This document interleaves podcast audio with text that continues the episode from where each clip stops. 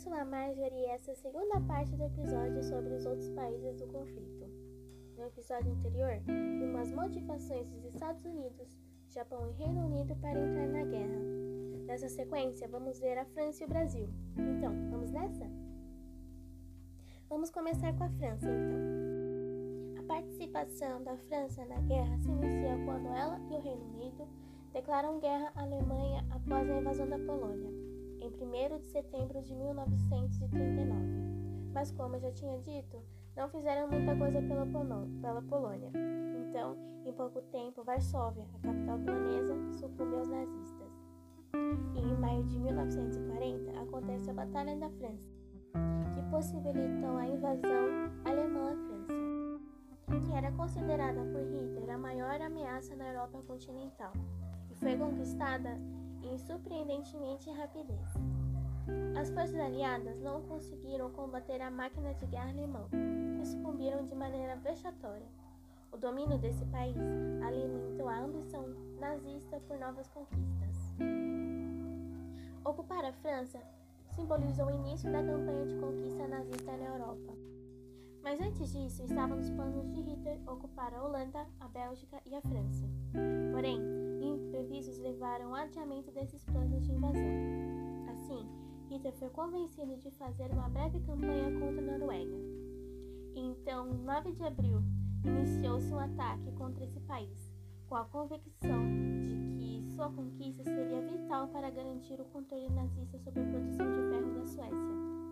Disso, o território norueguês possibilitaria formar bases aéreas que atacariam o Reino Unido pelo flanco. Render a França significaria imediatamente uma rendição do Reino Unido, ao perder o seu maior aliado. Resolvendo esses problemas e neutralizando as ameaças que representavam a França e o Reino Unido, os nazistas poderiam investir com tudo contra a União Soviética e exterminar a ameaça socialista no mundo. Para combater as investidas alemãs, os franceses planejaram levar as batalhas para longe de seu território, mais especificamente para a Bélgica, com a intenção de causar menos dano possível em seu território e evitar o fracassado método utilizado lá na Primeira Guerra, que são as ineficientes trincheiras. Mas a Alemanha planejava exatamente o contrário. Ela quer levar o conflito para dentro da França, podendo chegar assim a Paris com mais facilidade. A estratégia alemã consistia em três frentes, utilizando as táticas de ataque relâmpago e simultâneo, que já tinham dado certo antes, cercando a França e prevendo seus passos para avançar para dentro do território. E eu já posso adiantar para vocês que deu certo. Vamos às divisões. Grupo de Exércitos B. Esse agrupamento invadiria e conquistaria a Holanda e a Bélgica, para em seguida realizar o ataque contra a França. Seus soldados eram liderados pelo general Fedor von Bock. Grupos de Exércitos A pretendia ocupar a França a partir da floresta de Adenas, região considerada intrafegável pelo exército francês. Seus soldados eram liderados pelo marechal de campo Gerd von Grupos de exército C atacariam a linha marginal, conjunto de fortificações francesas construídas ao longo da fronteira com a Alemanha. Seus soldados eram liderados pelo general William Ritter von Lepp. Antes de atacarem a França realmente, os alemães invadem dois importantes pontos de apoio da França, a Bélgica e a Holanda, em um ataque silencioso de madrugada no dia 10 de maio de 1940, com o uso de paraquedistas para tomar pontos estratégicos.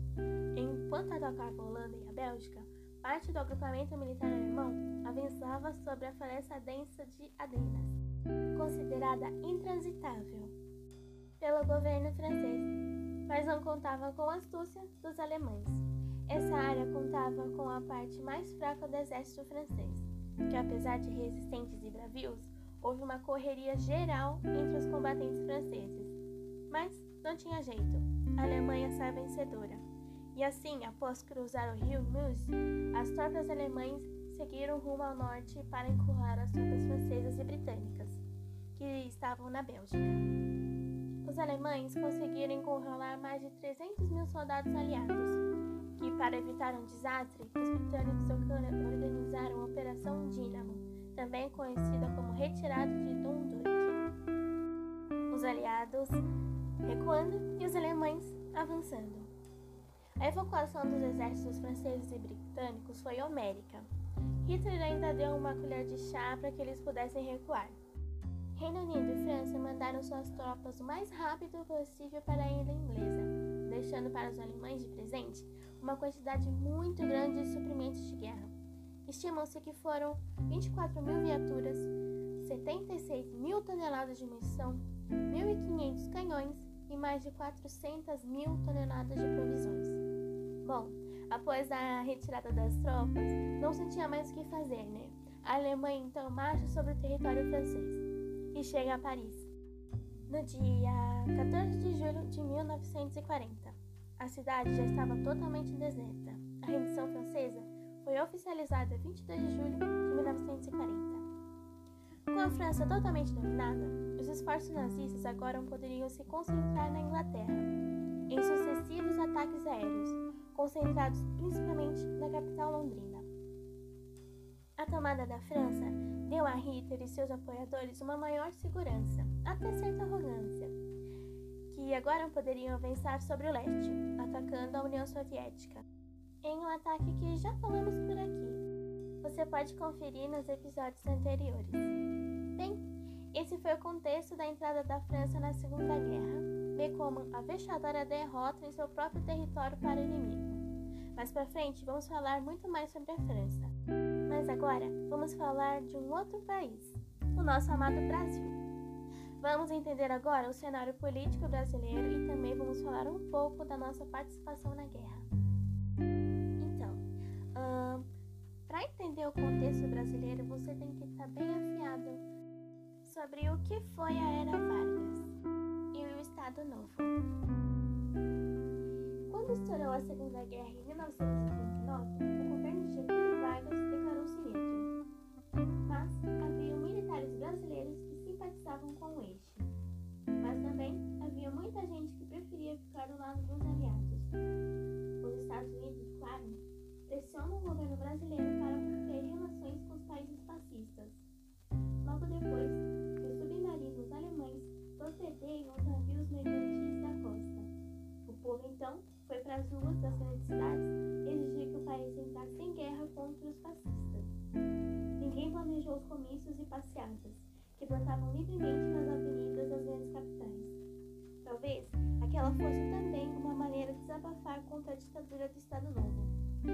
Pressionado pelas manifestações populares e pelos Estados Unidos, o governo do Brasil rompeu com o eixo em janeiro de 1942 julho de 1944, a FEB, Força Expedicionária Brasileira, desembarcou na Itália.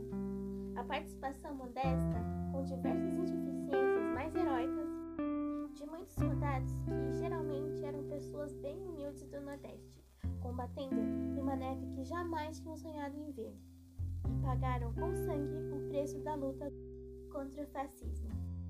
Os pracinhas como eram chamados compadentes brasileiros, foram recebidos de volta com gigantescos festejos populares. E mais pro final desse episódio, eu vou contar uma história que minha avó contava do tempo que ela era criança. Em 1945, terminava a guerra. Os regimes autoritários haviam sido derrotados. Quase todo o planeta falava em liberdade e democracia. Já no Brasil, a situação ficou contraditória. Os pracinhas tinham ido entrar lutar contra uma ditadura. No entanto, ao voltarem, tinham que viver sob a ditadura do Estado Novo. O clima político internacional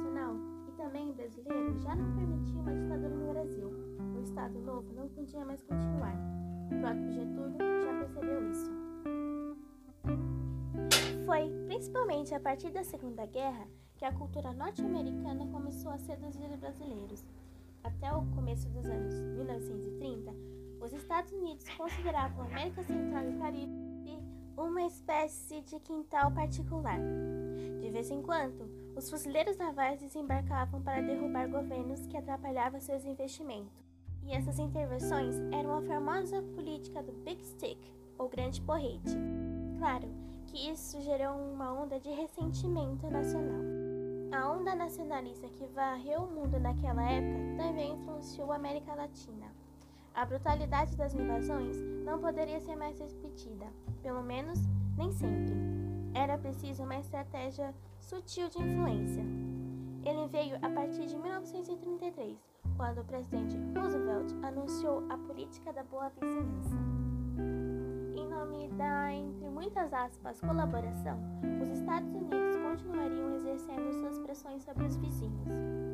Dentro deste novo quadro, o governo norte-americano queria eliminar a influência nazista sobre o Brasil e montou um esquema poderoso que incluía várias empresas, funcionários especializados do governo e dezenas de milhões de dólares. Assim, nos anos de 1940, o Brasil foi bombardeado pelo mercado norte-americano, que preenchia as necessidades de cada brasileiro. De repente, os brasileiros descobriram as lâmpadas, os rádios, os sabonetes, os talcos, os filmes, a aveia quaker. Mas o poderoso produto, símbolo da invasão estadunidense, claro, não poderia ser outro, foi a Coca-Cola. Fomos bombardeados de exemplos do American Way of Life. Filhos obedientes, esposas satisfeitas com os novos eletrodomésticos, um cachorro de estimação, cercas brancas no jardim e tudo aquilo que fosse contra esse estilo de vida era considerado barbárie, era considerado lixo. O cinema hollywoodiano encantava as multidões. No Brasil, nos anos 40, ainda não haviam televisões. A imagem que se via mesmo era apenas do cinema, pois os Estados Unidos enviariam de graça centenas de documentários para serem exibidos no começo das sessões brasileiras. Imagens bonitas revelavam a tecnologia, o bem-estar e os valores democráticos dos americanos. Pouca gente realmente poderia ficar indiferente a tudo, aquilo, a tudo aquilo. Ficava realmente muito difícil não acreditar que os Estados Unidos eram o melhor país do planeta. Nessa mesma levada, Walt Disney resolveu fazer um filme apresentando as maravilhas do Brasil. No filme, não mostram baianas negras ou mulatas.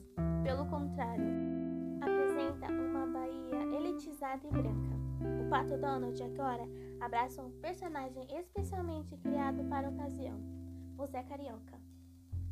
Mas nem só de encantos vive o Brasil.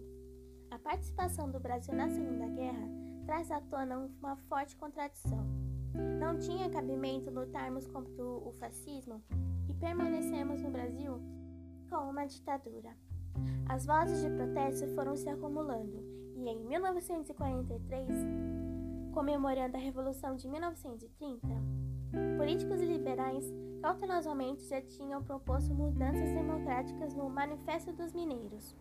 No ano seguinte, o general Góes Monteiro, que esteve em Montevidéu e conversou com militares americanos, voltou falando em uma nova democracia.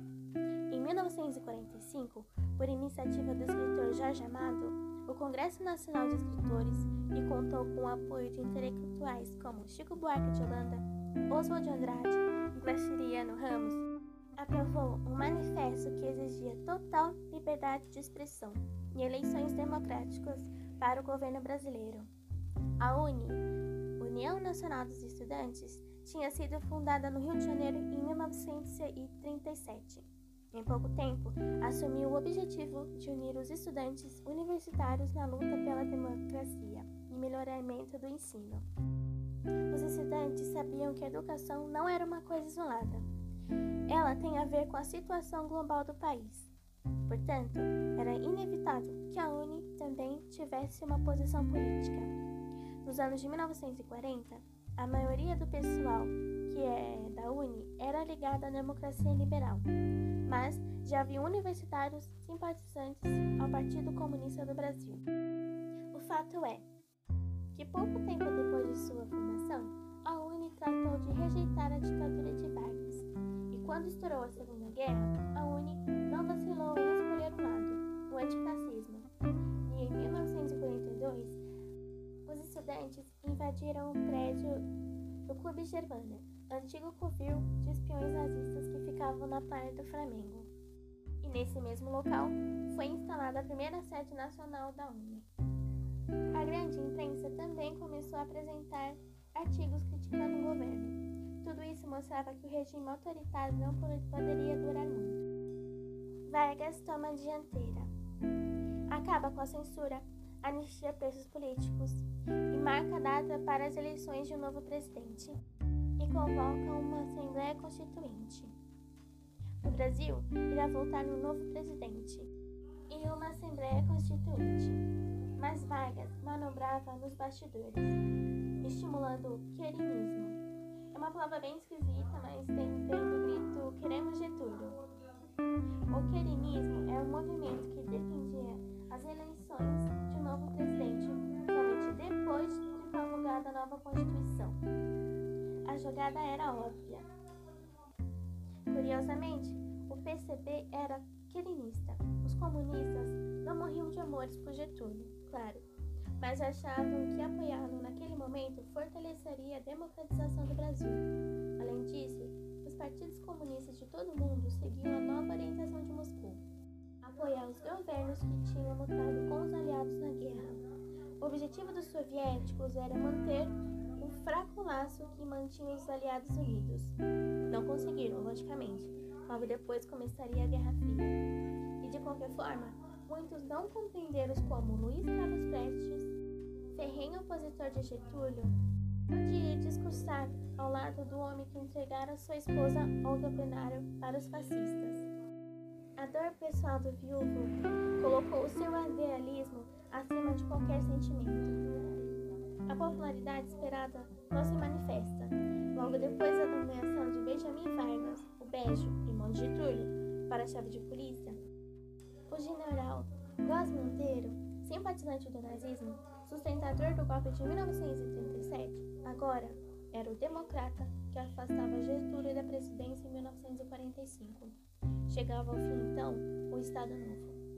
O governo foi entregue a José Linhares, presidente do Supremo Tribunal, que passou o cargo logo depois ao primeiro presidente do Brasil, eleito por voto direto e secreto, o ex-varguista General Dutra. De qualquer modo, país entrava num período razoavelmente democrático, sob o ponto de vista liberal, claro. Instaura-se então a Terceira República, de 1945 a 1964. Bom, é, como prometido, vou contar aqui a história que minha avó contava pra gente, né? É, minha avó é de uma cidade média, assim, do interior da Bahia, sabe? Que tem cidadezinhas assim em volta. Cidade tinha um pequeno contingente de soldados e tal, que foram convocados pra guerra, né? Então, os prefeitos, o, os coronéis, os fazendeiros fizeram uma grande festa para comemorar a, a, ida deles para a guerra, né? É, minha avó falava que, fala, falava que a, a festa durou dois dias, né? Muito bebedeira e tal. Só que quando eles foram finalmente para o Rio de Janeiro, eles demoraram muito para chegar lá e o navio partiu sem eles. Então, eles esperaram assim mais três meses para ver se eles seriam enviados para a Itália. Passou três meses, não convocaram eles e eles foram dispensados.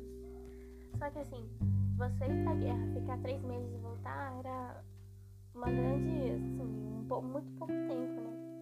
Então eles se reuniram, fizeram uma espécie de vaquinha pra continuar no Rio de Janeiro, né? Eles foram pra uma pensão e tal.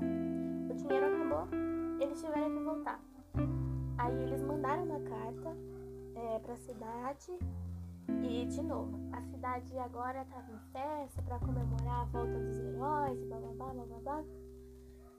No, no meio da festa começaram a perceber que alguma coisa não estava muito certa, né? Porque a pessoa, eles foram pra guerra, voltam todos eles, não tem nenhum arranhão, não tem nada, né?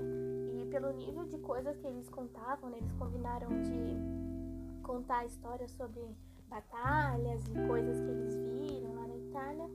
Só que as coisas não estavam encaixando, não estavam batendo, né? E, e aí descobriram a grande farsa deles e eles viraram piada na cidade. E minha avó falava assim que, que assim, é, todo mundo começou a rir no meio da festa e foi uma grande loucura.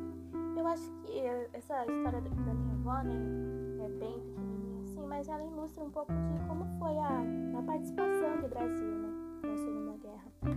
Uh, a gente combateu principalmente na Itália, a gente matou golfinho pensando que era submarino. E eu acho que a grande contribuição mesmo do Brasil foi com a parte médica? É, com a Cruz Vermelha, com atendimentos médicos, mas do batalhão mesmo, gente, armas e tal, combatentes, a gente não teve uma grande expressão, não. A recomendação de hoje é o filme brasileiro Olga, de 2004, que conta a história da militante comunista Olga Benário, que acaba se envolvendo com uma outra figura muito importante da nossa história, que é o Luiz Carlos Prestes. Recorrente quando se trata de exemplificar o que foi o Brasil na Segunda Guerra, mas confesso que faz isso de uma forma meio porca. É, faz muito tempo que assisti esse filme, então olhando para trás e lendo críticas sobre o filme para fazer essa recomendação para vocês, realmente mostra para mim quanto esse filme uh, não explora os, os, os fatos históricos que deveria explorar. Né? Aliás, os fatos históricos ficam aqui em segundo plano, né? Uh, para uma história de amor muito água com açúcar entre Olga e o Prestes. Mas é, não é de todo ruim, não, viu? É, ao meu ver, apesar de mal aproveitado, os fatos históricos são mostrados, nos dão uma dimensão melhor do que foi o cenário político brasileiro. Eu vou recomendar aqui mais pela possibilidade de se fazer uma análise crítica sobre esse filme. Para compensar esse filme, eu vou deixar aqui mais outros dois, que é o Cartas para Iwo Jima. É um filme estadunidense de 2006, dirigido por Clint Eastwood. Esse filme é uma sequência do filme A Conquista da Honra. Eu achei interessante que esse, são dois filmes que abordam a, a mesma batalha, né? Que foi a Batalha de Iwo Jima localizado no arquipélago do Japão. O conflito é considerado um dos maiores da Segunda Guerra Mundial, durando 40 dias. Mas eu confesso aqui que eu prefiro muito mais o Cartas para Iwo Jima do que a Conquista da Honra. Mas aí fica a critério de vocês avaliarem. Bom, chegamos ao fim de mais um episódio. Concluímos aqui as motivações dos principais países envolvidos e falamos um pouco mais sobre o nosso Brasil. No próximo episódio, nos aprofundaremos na primeira fase da guerra e das conquistas alemãs na Europa. Até mais! Tchau, tchau!